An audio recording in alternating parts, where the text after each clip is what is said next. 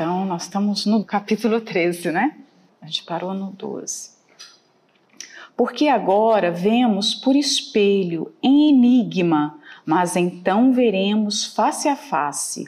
Agora conheço em parte, mas então conhecerei como também sou conhecido. Os espelhos naquela época, quando a gente é, lê a palavra espelho aqui e, e vê essa definição dele, que ele não consegue ter uma imagem perfeita através do espelho, é difícil para a gente entender, porque os nossos espelhos hoje mostram tudo, não é? Mostram o nosso rosto, mostram até os poros, mas naquela época os espelhos eram feitos de metais. Então, a pessoa precisava de muito esforço para ver e ela tinha uma noção. Imagina, se você pega um, um, um latão, uma, uma superfície de latão lisa e vai se ver, você tem noção do seu rosto, mas detalhes você não consegue ter.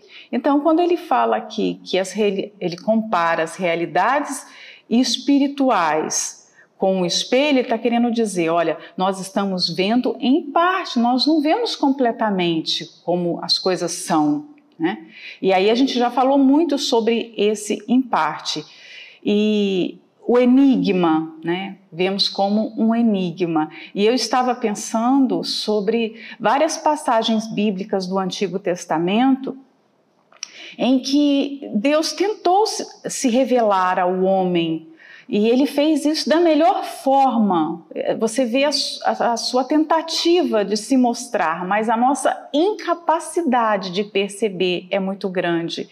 Olha só isso aqui, dá para a gente perceber sobre o enigma.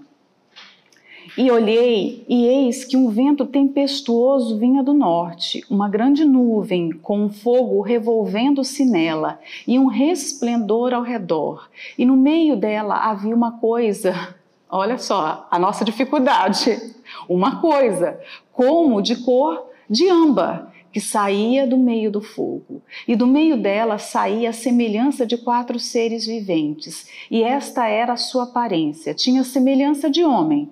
E cada um tinha quatro rostos, como também cada um deles quatro asas, e os seus pés eram pés direitos, e as plantas dos seus pés como a planta do pé de uma bezerra, e luziam como a cor de cobre polido, e tinham mãos de homem debaixo de suas asas, aos quatro lados, e assim todos os quatro tinham seus rostos e suas asas. Você consegue imaginar essa cena? Não é? você fica quatro. Então, uma cabeça com quatro faces. Tinha face aqui, face aqui nas laterais, face aqui. Muitos olhos, asas, mas também tinham mãos. Então, quando o apóstolo Paulo fala que nós víamos por enigma, né, nessa época aqui, o enigma era ainda mais difícil. O Senhor Jesus veio e mostrou a expressão do Pai. Nele nós vemos quem é, quem é o Pai, mas ele vai se manifestar de uma forma ainda muito mais visível, que nós compreenderemos sem, sem, sem exagero. A gente vai pensar assim: tudo aquilo que eu via era uma figura. Porque você vai em Apocalipse, isso aqui é Ezequiel. Se você for em Isaías, também. Ah, Isaías a visão do trono também. Os seres viventes, não é? Ele chega, a, ele fica, olha, eis-me aqui, mas tipo, eu não tenho condição nenhuma, né? Mas você vai lá em Apocalipse, João também, olha as figuras que João vê. São tão aterradoras que o apóstolo João chega uma hora que ele, ele se ajoelha diante dos anjos, tipo, sem noção, mas.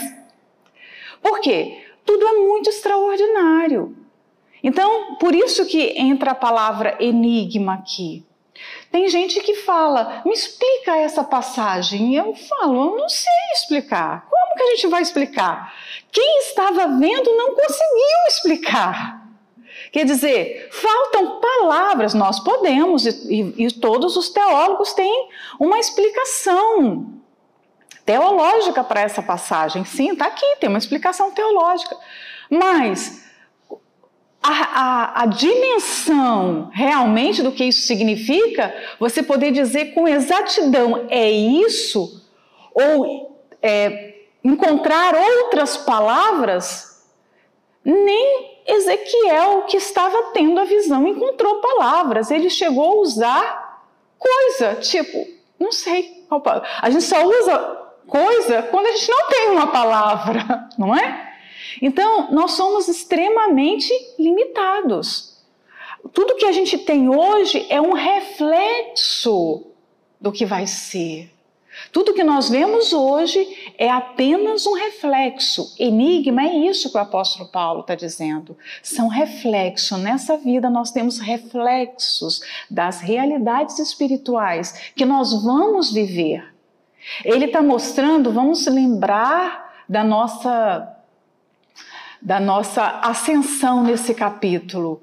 Ele veio mostrando para a igreja em Corinto que os dons são importantes, são necessários, né? Todo o, o dom de línguas, e nós vamos voltar nesse assunto, todos os dons, o dom de profecia, o dom do discernimento, o dom do socorro, todos esses dons são importantes para servir a Deus. Mas há um caminho ainda melhor Há um caminho muito mais perfeito que vai te levar a uma realidade que é só sua e de Deus, de mais ninguém, né? Hoje nós não vemos essa realidade por completo, porque ela de certa forma está escondida. É... Colossenses 3, 4 fala disso. Colossenses é, fala muito do mistério escondido. Vocês já devem ter lido isso, né? Esse mistério foi revelado com a manifestação do Senhor Jesus, mas será revelado por inteiro para nós. Nós teremos um contato direto com essa realidade quando o Senhor Jesus se manifestar na segunda vinda. E aí o apóstolo Paulo fala no versículo 4: quando Cristo, vírgula, que é a nossa vida, se manifestar, nós nos manifestaremos com Ele em glória. Hum? Olha isso. Então haverá uma manifestação muito maior do que tudo que já foi mostrado até hoje. E nós, como filhos de Deus, nós temos que ansiar por esse dia, ansiar por essa realidade. Esse tem que ser o nosso maior desejo. O apóstolo Paulo, quando fala em Colossenses 3,4, quando Cristo vírgula, que é a nossa vida, quer dizer, nada nesse mundo era a sua vida, só o Senhor Jesus. Para você falar que algo é a sua vida, você tem que viver e morrer por aquilo. Né? Então, ele, ele fala: olha, ele vai se manifestar, mas ele vai se manifestar para aqueles que fazem dele a sua vida, a sua razão de viver, a sua razão de existir. Ou seja, aqueles que acordam de manhã meu Deus, eu quero conhecê-lo mais, eu quero encontrá-lo, eu quero ter contato com essa, com essa realidade. Eu um, um dia ouvi uma pessoa falando sobre oração e eu nunca mais me esqueci. É, é ela falava assim: o próprio Deus orou quando esteve nesse mundo. O Senhor Jesus é Deus, foi Deus quando esteve aqui e será Deus por toda a eternidade. Deus orou e ele tinha prazer nessa oração. Ah, o Evangelho de Lucas mostra a vida de oração do Senhor Jesus. Como pode Deus perfeito orar e nós imperfeitos não orarmos? Não termos comunhão com Ele. Qualquer pessoa que fala que tem é, comunhão com Deus e não tem uma vida de oração, ela é uma mentirosa, ela é uma hipócrita, porque não existe comunhão com Deus sem essa imersão na realidade espiritual. Então, o apóstolo Paulo, quando fala, quando Cristo, que é a nossa vida, quer dizer, eu vivo por Ele, eu suspiro por Ele todos os dias, eu acordo pensando nele, eu vivo pensando nele, eu durmo pensando nele, eu quero me encontrar com Ele, Ele é a minha vida.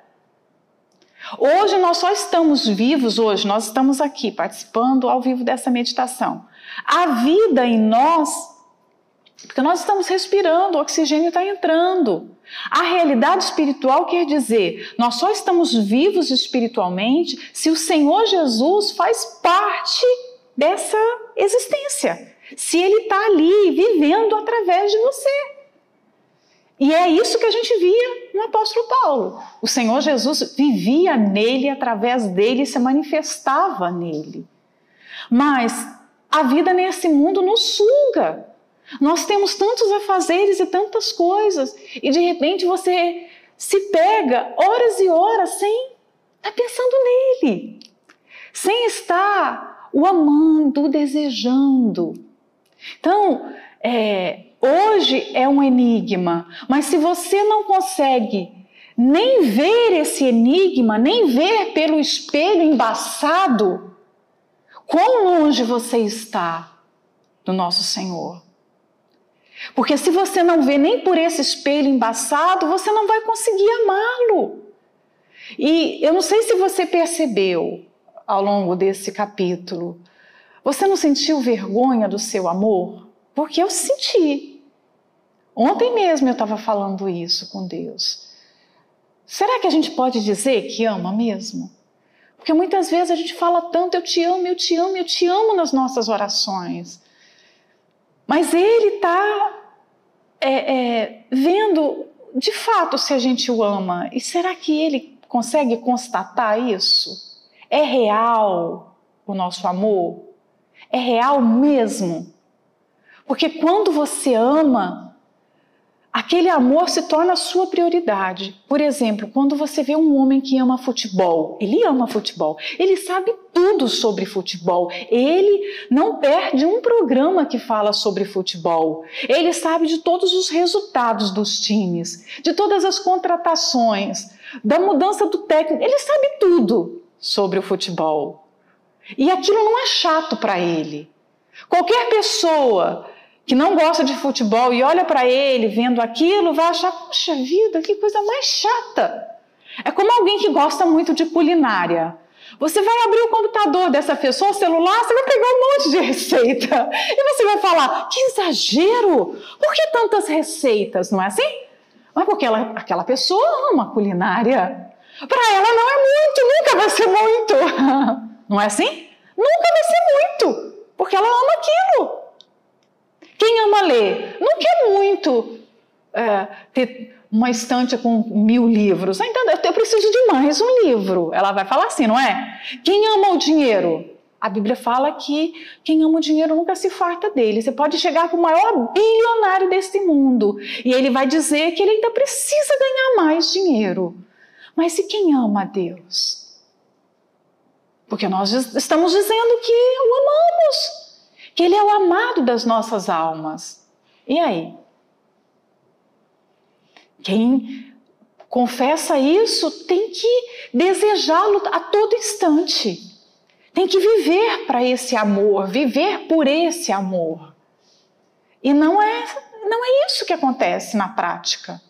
Nós estamos muito longe dessa realidade, não é? E aí, aí mostra a, a uma outra realidade esse versículo, que nós veremos Deus face a face. Que valor você dá a essa verdade? Hum? Nós veremos Deus face a face. Os nossos olhos físicos, eu vou tentar explicar para vocês um pouquinho do que eu penso sobre isso, ver Deus face a face. O meu olho, olha só, eu estou usando óculos, porque os meus olhos físicos não conseguem ver bem nem lá atrás. Ó, eu vejo a Alane um pouco embaçado. Eu não consigo nem ler direito aqui, então eu preciso de ajuda, eu preciso desse óculos. Os nossos olhos físicos não conseguem perceber realidades no microcosmo. Nós precisamos de aumentar muito para você ver. Por exemplo, nós vivemos aqui, mas as realidades minúsculas desse mundo a gente não vê. Por exemplo, alguém aqui já viu o coronavírus? O, o vírus? Não, eu não vi. A gente só sabe aquele desenhozinho, a gente não viu. Para ver, nós precisamos de quê? De um microscópio. Nós precisamos da ajuda de lentes potentes. Assim, tudo que está à nossa volta. Pode ter ácaro, bactérias no ambiente, mas você não está vendo. Não é assim? A gente não vê. Nós também não conseguimos ver o macrocosmo. Olha como nós somos frágeis, limitados. Essa criação maravilhosa de Deus, a gente não consegue contemplar. Alguns cientistas conseguem ver algumas coisas através daquela da, do, daquele telescópio famoso eu esqueci o nome agora, mas tem um telescópio que é o mais potente. As pessoas conseguem, os, os cientistas, só quem tem acesso a ele, né? Consegue ver algumas coisas. E quando eles olham, eles ficam loucos, né? É grande demais. E eles contam pra gente, a gente também fica louca, a gente fica assim, tipo, oh, sério? É uma coisa extraordinária. Os nossos olhos não conseguem nem contemplar o sol, uma estrela, uma das bilhões e bilhões e trilhões de estrelas. Os nossos olhos não conseguem contemplar o Sol. Eu estou fazendo essa viagem só para vocês verem o que é ver a face de Deus, o que, que significa isso. Porque eles, eles são coitados. A gente olha para o sol, a gente fica cego. Mas aqui está dizendo que há uma expectativa gloriosa na eternidade, que nós veremos Deus face a face. Hum? Esses homens aqui do passado viram Deus tentando mostrar um pouquinho de quem ele era. E eles já fizeram, ficaram desse jeito. Olha, os pés é tipo assim, e os olhos tipo aquilo. E aí você fica assim, ó, ficou uma figura um pouco estranha. Por quê? Nós não conseguimos contemplar. Foi por isso que Deus respondeu ao pedido de Moisés, que queria vê-lo, falou: Nenhum homem pode me ver. Se o homem me ver, ele vai morrer. Nós não temos uma natureza que suporta contemplar a Deus. Nós não temos. Primeiro, nós somos pecadores e esse Deus é santo. Deus, quando viu o Senhor Jesus, todo o tempo de eternidade a eternidade, ele o amou. Ele teve prazer no Senhor Jesus, prazer infinito no Filho. Mas quando ele viu os pecadores no Filho, ele condenou o Filho à morte. Quando ele me viu no Senhor Jesus, ele deu a cruz para o seu filho. Quando ele viu você no Senhor Jesus, ele não teve outra alternativa a não ser condená-lo à morte. Porque é isso que ele faz com o pecado. O pecado, Deus é santo e ele vai condenar qualquer pecado. O pecado merece castigo. Foi por isso que o Senhor Jesus foi castigado. Então, como nós, pecadores, veremos a Deus? Nós não suportaríamos, nós não suportamos ver o sol que é a criação dele. É uma criação, é uma das muitas criações. Como que nós vamos ver a Deus? Então, entenda o processo da santificação. Foi por isso que ele deu o Espírito Santo. A primeira ação do Espírito Santo é santificar. Quando o Espírito Santo de fato habita numa pessoa, ele vai levá-la a um processo de santificação, para que um dia aconteça isso, para que um dia nós possamos ter contato direto com Deus. Eu não entendo uma pessoa que diz ter o Espírito Santo e vive em pecado. Não, não combina. Tem um pecado escondido. Como que essa pessoa consegue manter um pecado oculto? ouvindo falar sobre esse Deus que é santo. Aliás, ele não é santo, ele é santo, santo, santo.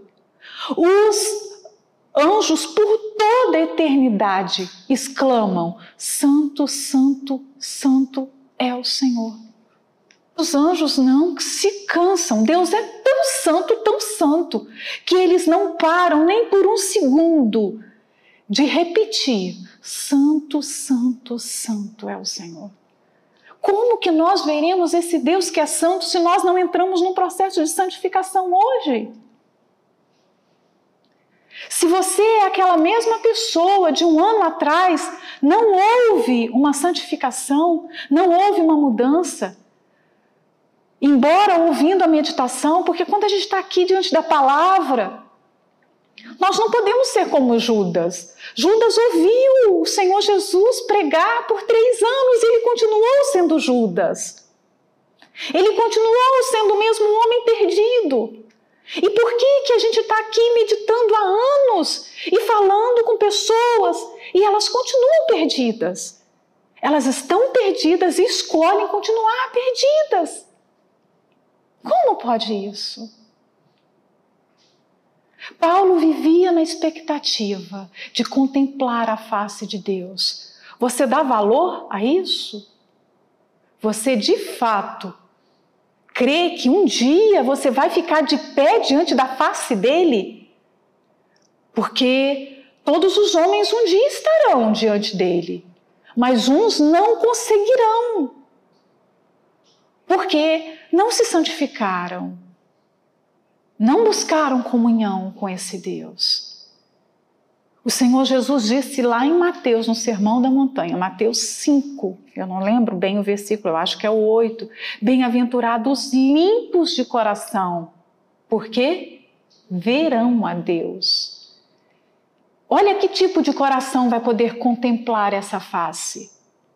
E uma outra coisa, os anjos que exclamam por toda a eternidade, Santo, Santo, Santo é o Senhor, não olham para a face dele. Lembra da descrição do corpo desses anjos? Eles têm seis asas. Duas dessas asas, eles cobrem o rosto. Então, se o rosto deles estão coberto, eles não contemplam essa face. A face de Deus é a maior recompensa. Contemplar a face de Deus é a maior recompensa que uma pessoa pode ter. Não tem nada mais especial do que isso. Quantas vezes as pessoas vêm perguntar para a gente, lá no céu, as ruas vão ser de ouro? Literal, esse ouro que a gente conhece, ou vai ter um outro ouro lá no céu diferente? Tipo, olha, a gente pode falar sobre ruas de ouro, sobre mar de cristal, sobre portões de pérolas, mas tem algo muito melhor para a gente falar, que é a face de Deus. Aquele que está sentado no trono é tão glorioso que assim, ruas de ouro é o mínimo que você tem no céu. Não é? Alguém vai querer olhar para a rua de ouro tendo a face de Deus para contemplar? Não é? Você não vai querer olhar outra coisa, tá? O céu é maravilhoso, os anjos estão tocando a melhor música. Ah, tem um coral, tem um. Olha, o céu tem um cheiro maravilhoso, o céu. Vamos falar de tudo que tem no céu, tá bom, maravilhoso. Mas o melhor do céu é Deus. O pior do inferno é porque Deus não vai estar tá lá. O inferno tem tortura, tem ranger de dentes, tem demônios, mas a pior realidade do inferno é a realidade de que Deus não vai estar lá. E a melhor realidade do céu é o quê? Tem Deus, Ele vai estar lá. E nós vamos ter esse contato direto com Ele. Então, quando você lê isso, quando você vê no Apocalipse que nós estaremos é, tendo essa comunhão é, pessoal com Deus, pare e viaje nisso. Fique sonhando com isso. Fique meditando nisso. Quando você estiver meditando nisso, você não vai ficar pensando em picuinhas, você não vai ficar pensando em disputa, em posição, em roupa que está te faltando. Você não vai ficar pensando em nada. Eu creio que aqueles cristãos do passado que morreram queimados, morreram devorados pelos leões e morreram louvando, eles conseguiram essa proeza porque eles estavam vislumbrando a face do nosso Deus. Estevão, quando morreu apedrejado, a Bíblia fala que o Senhor Jesus ficou de pé no trono. Estevão devia estar vislumbrando isso, eu vou ser recebido por ele. É isso que dá força para gente. Faz você suportar qualquer coisa. Qualquer coisa. Cristãos que estão hoje na Coreia do Norte morrendo, sendo torturados, su submetidos a trabalhos forçados porque foram presos segurando uma Bíblia, escondido, uma página da Bíblia. O que, que dá força para essas pessoas se levantarem todo dia de manhã, não ter comida, estarem no frio? E não negar a fé, porque se elas negarem, elas saem de lá. O que dá força para cristãos que estão nos países muçulmanos? Confessarem o Senhor Jesus e, e para, olha, tá bom, eu não, eu não vou negar, e, e vão ser decapitados. Porque hoje as pessoas negam diante de realidades tão pequenas, as pessoas negam. Porque alguém fez uma coisa tão mínima, ela fica magoada, ela fica ofendida. Não, essa pessoa não, ela não, ela não vislumbra essa promessa de ver Deus à face. Ela não entendeu o que isso significa. Porque se ela tivesse entendido, Nada nesse mundo faria sentido para ela, ela estaria pegada a isso. Por isso que o conselho do apóstolo Paulo, pensar nas coisas do lado alto, onde Cristo vive. Se a gente ficar pensando nas coisas do alto, a gente jamais vai negá-lo. Jamais. Nós jamais daremos margem para nossa carne ser satisfeita, ser realizada. Então, tem coisas que nessa caminhada para a gente contemplar Deus face a face, tem coisas que não dá para Ele consertar na gente, Ele vai ter que quebrar. Ele vai ter que quebrar. Porque às vezes você tem um objeto, ele estraga, dá para você consertar e ele vai ficar de repente igual. Mas às vezes você vai ouvir do técnico o quê? Olha, isso aqui não presta mais. Precisa do novo. Então, tem muitas coisas em nós que para a gente chegar nesse dia, para a gente ver Deus face a face, vai ter que ser quebrado. A gente vai ter que sofrer. Você que consegue agradecer ao Senhor Jesus, você consegue ser grata pelo sofrimento que você passa? Pela humilhação que você passa? Você consegue agradecer pelas perdas? Você consegue agradecer por uma dor? Se todas as coisas estão cooperando, até a dor está cooperando. A dor está cooperando de alguma forma, está me levando para os pés dele. Está me levando para contemplar a face dele. Eu estou indo mais rápido, olha. Então, nós estamos num caminho de aperfeiçoamento. O Espírito Santo tem uma obra a realizar dentro de mim e de você. Eu não sei o que ele tem que tirar aí de dentro de você que não presta. Mas ele tem coisas para tirar de nós. E às vezes, você já chegou diante de uma casa que você tem muita coisa para fazer e você leva a mão à cabeça e você fala: e agora? É muito serviço, o que, que eu vou fazer? E você não sabe nem por onde começar? Às vezes o Espírito Santo deve ter essa sensação com a gente. É muita coisa. Tem que tirar aqui, tem que tirar. Tem muito trabalho. Deixa Deus trabalhar. Deixa o Espírito Santo trabalhar em você. Vamos deixar o Espírito Santo trabalhar em nós. Para que a gente, para que ele possa. Lembra que é ele que leva a noiva. Eu falei isso na última meditação que eu tive aqui, não foi? O Espírito Santo é o encarregado. Nenhuma noiva chega no altar sozinha. Ela é acompanhada. O Espírito Santo é quem o Pai designou para acompanhar a noiva ao encontro do noivo. Então, nesse caminho para o altar, o Espírito Santo está nos preparando, ele está nos santificando. Deixa ele santificar você. Não fica agarrado às suas razões, agarrado aos seus sentimentos, agarrado aos seus pensamentos. Deixa o Espírito Santo limpar. Eu digo que no começo da minha, da minha vida era assim, eu e eu. Aí quando eu me converti, era eu e Deus. Não tem uma música que fala eu e Deus, eu e Deus? Mas aí a gente nasce dele. E aí é Deus e eu. E à medida que a gente vai vivendo com Ele e o Espírito Santo vai lapidando, não tem mais eu, só fica Deus. Em você só está Deus? Ou ainda tem muito de você? Se tiver muito de você, ainda tem uma longa jornada. Virão muitos desertos, virão muitas provas, muitas humilhações, muitas perdas, muitas dores, porque no fim tem que ficar só Deus. Só pode ficar o Filho em nós. Mais nada. Porque só quando ficar o Filho em nós, nós conseguiremos contemplar face a face. Entendeu? Você entendeu agora? Enquanto tiver você, você não vai conseguir contemplar a face, a face de Deus. Enquanto tiver a Núbia, a Núbia não vai conseguir contemplar a face de Deus. O Espírito Santo está formando Jesus em nós, para que aí a gente consiga contemplar a face dele. Os anjos não têm Jesus dentro deles. Eles são perfeitos, mas Jesus não foi formado dentro deles.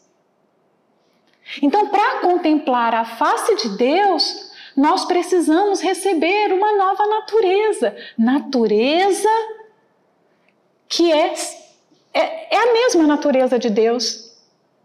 Deus é santo, eu tenho que ser tão santa quanto Ele, que aí eu vou poder contemplar a Ele e ficar de pé. E não vou morrer espiritualmente. Os ímpios vão contemplar um dia, eles vão ver esse Deus um dia, mas para a morte eterna. Eles vão ver e morrer para toda a eternidade, porque serão condenados. Você vai ver Deus e viver ou você vai ver Deus e morrer? Essa é a pergunta. Nós veremos Deus e viveremos porque vai ser Jesus em nós contemplando. Jesus pode ver Deus face a face e não morrer. Nós não.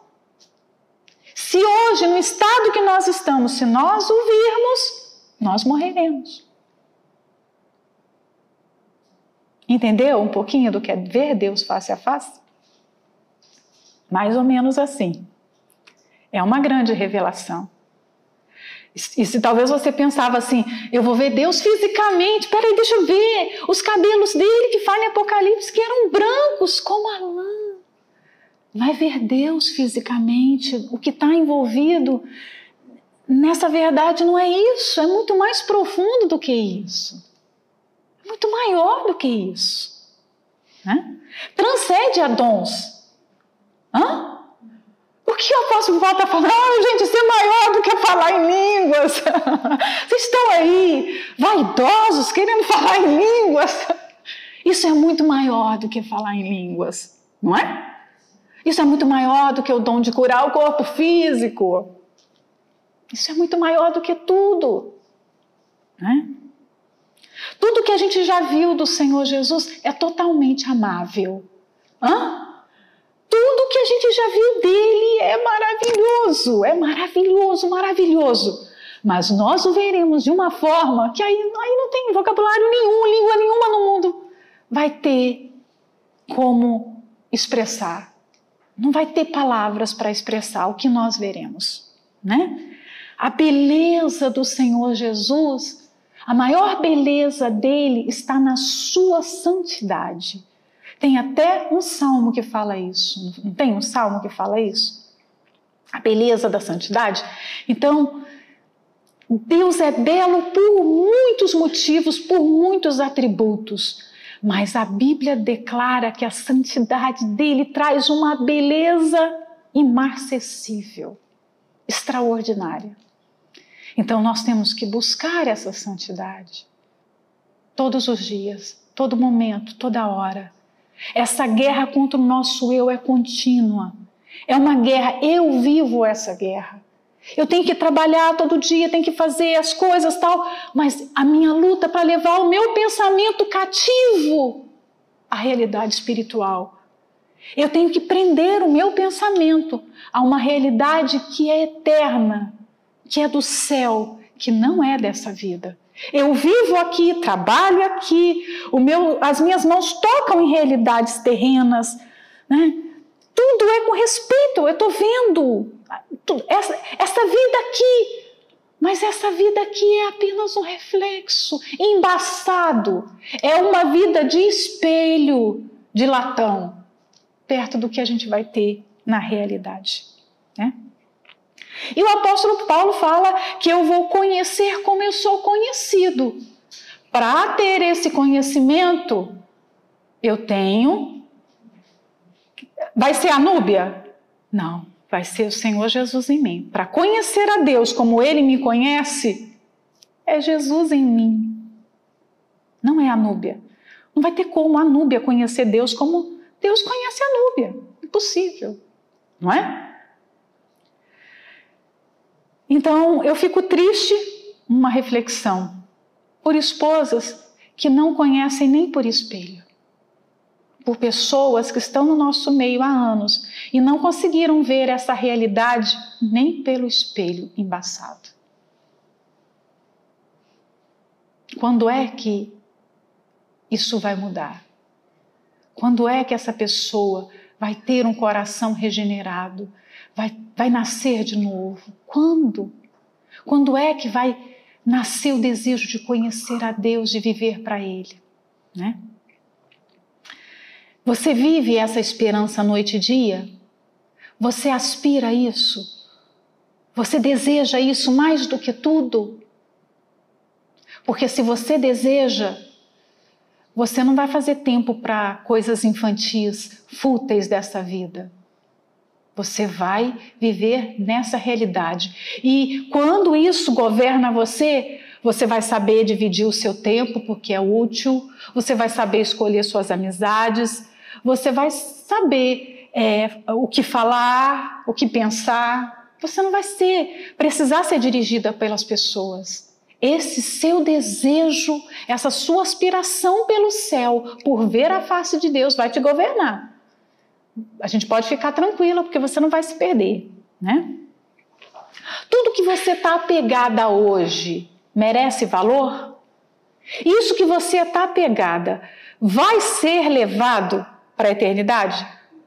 Se não vai para a eternidade, desapega, desmama, desapega.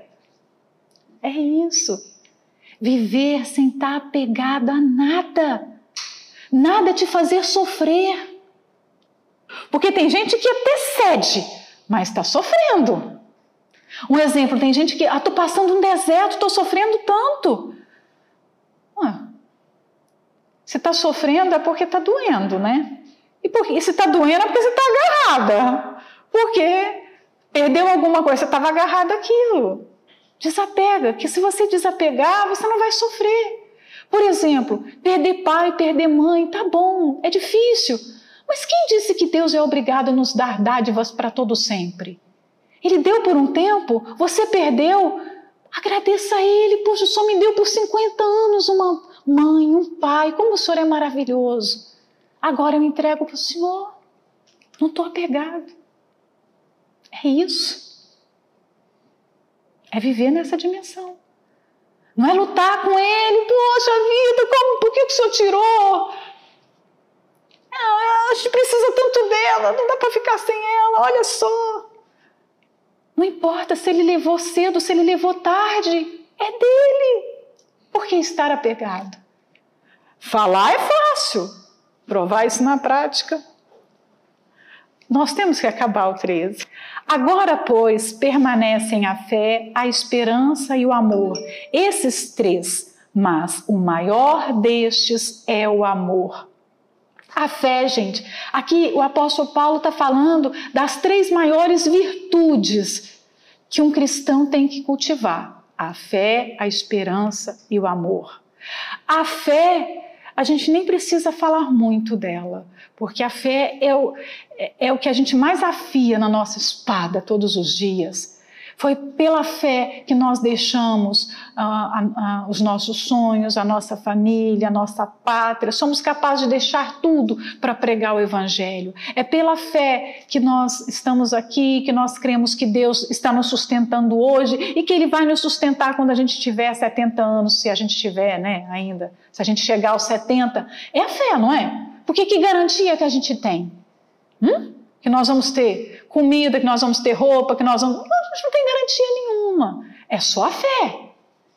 A fé que nos dá esse chão seguro para a gente pisar. É a fé que nos dá força para viver num mundo injusto, é a fé que nos dá força para suportar as lutas, a fé. Então, a fé é a, a, a virtude que Hebreus fala lá no capítulo 11, que sem fé é impossível você agradar a Deus. Porque, é claro, sem fé você não vai ter acesso a Ele porque tudo que é espiritual demanda crença, porque não é visível, não é verdade? Mas aí ele fala da esperança. A esperança é uma filha da fé, digamos assim. Todo mundo que crê espera. Ou você tem fé e não espera pelo que você pediu. Como, por exemplo, nós estamos falando agora sobre a salvação, sobre a vida eterna. Nós estamos na esperança dessa vida. Entendeu? A fé, nós estamos com fé que estaremos lá e estamos vivendo a esperança, porque nós estamos esperando por essa vida. Nós já temos a posse, de fato. Nós vivemos um pedacinho do céu nessa vida, na terra. Mas a posse, a consumação da salvação nós teremos na eternidade. Por isso que nós esperamos, não é assim? Todo mundo que crê espera. O mundo tem falsas esperanças, porque a esperança do mundo não vem da fé. O mundo, quando vai comemorar a passagem do ano novo, as pessoas ficam lá, porque esse ano vai ser diferente, faz votos, não é? E deseja para as pessoas um novo ano, um feliz ano novo, tal. Mas essa esperança sem Deus, sem fé, é inútil. Porque nós só podemos ter expectativas de coisas boas quando vivemos a fé. Tira Deus, que esperança, que expectativa o homem pode ter nesse mundo? Nenhuma. De nada bom. Absolutamente nada. Então, se a pessoa diz que crê, mas ela cansou de esperar, por isso que Abraão é o pai da fé, porque ele não somente creu, ele esperou os 25 anos quase para ter o filho. Ele soube aguardar a concretização da promessa. Quem não espera, não está crendo de verdade, porque esperar é confiar. É, a fé é a crença e a esperança é a confiança. E muitas vezes Deus vai nos submeter a longos períodos de espera. Ele fez isso com o melhor dos homens aqui, que é Abraão, o pai da fé, não é? Ele fez Abraão esperar, esperar, esperar e peregrinar pela terra. E Abraão sendo um idoso. Né? Tinha, por isso que Romanos 4 fala que Abraão creu contra a esperança. Já não, não, tinha mais expectativa. Tipo, a mulher não tinha mais útero, ovário, nem nada, estava tudo seco. Né? Tudo tinha murchado, o corpo murchou, minguou, e ele estava ali esperando nascer um filho. O filho vem de um corpo vigoroso, de um seio vigoroso para alimentar o bebê, não é? Vem de uma mulher que ainda tem os seus cabelos brilhantes, não uma mulher de, de, de, de 90 e poucos anos com o cabelo tudo branco, já velhinha, não.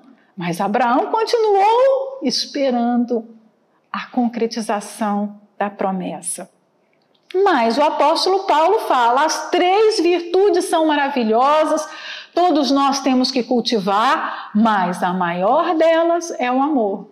E aí eu não vou explicar sobre o amor porque a gente explicou nos 13 versículos. É? Então, a gente poderia fazer meditação um ano só no capítulo 13 para tentar explicar só.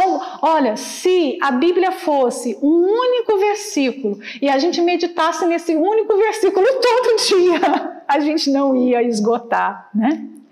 A gente não ia conseguir chegar, falar e falar assim, eu já sei tudo sobre Deus. Não. Quanto mais a Bíblia sendo do tamanho que é, né? E aí, quem quer comentar hoje na conclusão do capítulo 13? Nós temos alguém que quer falar aqui ou na transmissão? Bom dia, dona Núbia. Bom dia. Quem está falando? É, Carígena. Oi, Carígena. Pode falar, nós te ouvimos. Estava pensando, é, como a senhora estava falando aí, dessa grandeza da face de Deus, e eu estava pensando lá em Apocalipse, né? Pensei logo nesses versículos no capítulo 20 que fala assim: E vi um grande trono branco e que e o que estava sentado sobre ele, de cuja presença fugiu do céu e a terra. E aí mais na frente fala assim: E vi as almas daqueles que foram degolados pelo testemunho de Jesus e pela palavra de Deus e que não adoraram a besta nem sua imagem, não receberam sinal em suas testas nem suas mãos. E viveram e reinaram com Cristo durante mil anos. Eu fiquei pensando, né? Imagina, viver 100 anos, a gente já acha que a pessoa viveu muitos anos, não é? Imagina mil anos. Eu fiquei pensando nisso. E também mais na frente fala: E Deus limpará dos seus olhos todas as lágrimas, não haverá morte, nem pranto, nem clamor, nem dor, porque já as primeiras coisas são passadas. E eu estava meditando tudo aquilo que a gente passa, todas as lutas que a gente vê nesse mundo, não é? Tudo vale a pena, porque é algo tão maravilhoso que a gente não consegue nem descrever essa grandeza, não é? De Deus e daquilo que está preparado para aqueles que servem a Ele. Aí o bispo fala também lá embaixo, então cessarão no comentário injustiças, contendas, ódios, inimizades, divórcios, enfim, tudo que é nocivo ao ser humano, haverá perfeita paz, o qual se estenderá inclusive ao mundo animal. É, é, eu estava pensando, e nós temos que ficar sempre imaginando Olha que, que lugar maravilhoso que Deus tem preparado para a gente. É tudo que um ser humano busca nesse mundo, não é? Ter essa paz, viver em harmonia, viver esse mundo, não é? Então vale a pena toda, todas as, as lutas que ainda vamos passar, todas as dificuldades, e que nada se compara ao que os profetas passaram no, no passado. Era isso que eu queria acrescentar. Isso mesmo. Nós estamos aqui como se a gente fosse, por exemplo, se você vai fazer uma viagem, a viagem dos seus sonhos, nós não vivemos essa realidade, mas nós vemos as pessoas que vivem, né? Ela vai fazer uma viagem dos sonhos, ela prepara tudo, ela pensa na mala, tudo que ela vai colocar, ela planeja o que ela vai fazer naquela cidade, naquele destino, ela faz um planejamento de todos os dias, porque ela quer aproveitar ao máximo a sua viagem. Nós estamos aqui nesse mundo preparando para chegar no nosso destino. Aqui é como se fosse o tempo de preparação da mala, né? Para chegar no grande dia. Alguém mais quer falar? Sobre isso também que a, a Carijina estava falando, eu também estava meditando, porque desde janeiro eu estou lendo e meditando em Apocalipse. E, e, e esse capítulo 13 sobre o amor é, envolve tantas coisas que às vezes até é difícil da gente falar. Ele foi, foi. A cada meditação era como um nó na garganta, uma pancada e o posterior eu, eu ficava meditando no dia posteriormente. E essa retórica que a senhora colocou aqui hoje, e como a gente pode estar há tantos anos ouvindo falar de Deus nas meditações e continuar sendo a mesma pessoa? Eu penso assim que só querendo, é porque a pessoa não quer, ela não quer mudar, ela não quer ser diferente, ela não, não quer conhecer este amor. Enquanto a gente está aqui a gente prossegue em conhecer a Deus. Porque a totalidade desse amor só quando a gente estiver lá com Ele, né? E, e o que mais falou comigo foi sobre o ser paciente, porque eu quero que Deus seja paciente comigo. Eu, quero, eu peço para Deus todos os dias que a misericórdia dele se renove naquele dia para comigo, porque senão eu estaria perdida. Mas e a minha paciência de esperar é, para chegar até a eternidade? A gente quer a paciência de Deus, mas eu tenho a paciência de, nas lutas, nos desertos, quando eu oro, quando eu tenho esse espinho na carne, como o bispo tem falado. E a minha paciência de esperar ver a Deus. Eu quero ver a Deus, eu quero estar com Ele.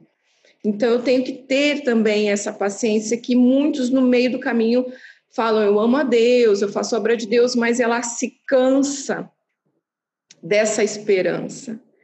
Ela olha para os lados e fala: não, eu, eu vou cuidar da minha salvação eu vejo que para eu cuidar da minha salvação, eu tenho que estar dando para o povo, eu tenho que estar próximo do povo, aí eu vou estar cuidando da minha salvação. E, e foi, o que, foi isso que mais falou comigo. É, Deus ele é muito paciente para comigo. E, e, no Apocalipse a gente vê isso, porque ele está dando todas as chances enquanto estamos aqui. Após o arrebatamento, ainda vai ter.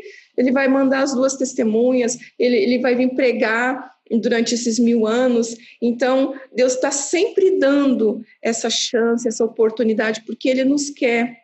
Ontem eu estava falando com uma senhora que estava contando da tristeza do marido dela por ter tirado uma pessoa da rua, ter evangelizado, ter trazido para a igreja, ter colocado dentro de casa para comer, para vestir, e, e, essa pessoa roubou e, e foi embora. E eu falei para ela: seu marido está triste, imagina Deus, a tristeza de Deus quando alguém vira as costas para ele. E, e é isso que muitos têm feito, por não ter a paciência, não ter essa esperança de, de prosseguir nessa nossa luta, nessa nossa carreira até o fim. Então, assim, o amor, ele é, é, é imenso e a gente está aqui sentindo um pouquinho, tendo uma provinha desse amor que só depois, né, na, na eternidade, que a gente vai contemplá-lo. E é, é, isso, obrigada. E eu creio, sabe, é, Cláudia, que Deus dá tantas oportunidades é, para o ser humano, você vê que ele aceita o arrependimento até no último suspiro, porque o inferno é um lugar muito terrível, muito terrível. E que não foi criado para o homem, foi criado para os demônios. Então, ele não quer que o ser humano vá para lá. Então, por isso que ele dá tantas oportunidades. Mas, claro, vai chegar o dia que, essa, né, que essas chances irão acabar. A gente termina por hoje, tá bom? Deus abençoe vocês.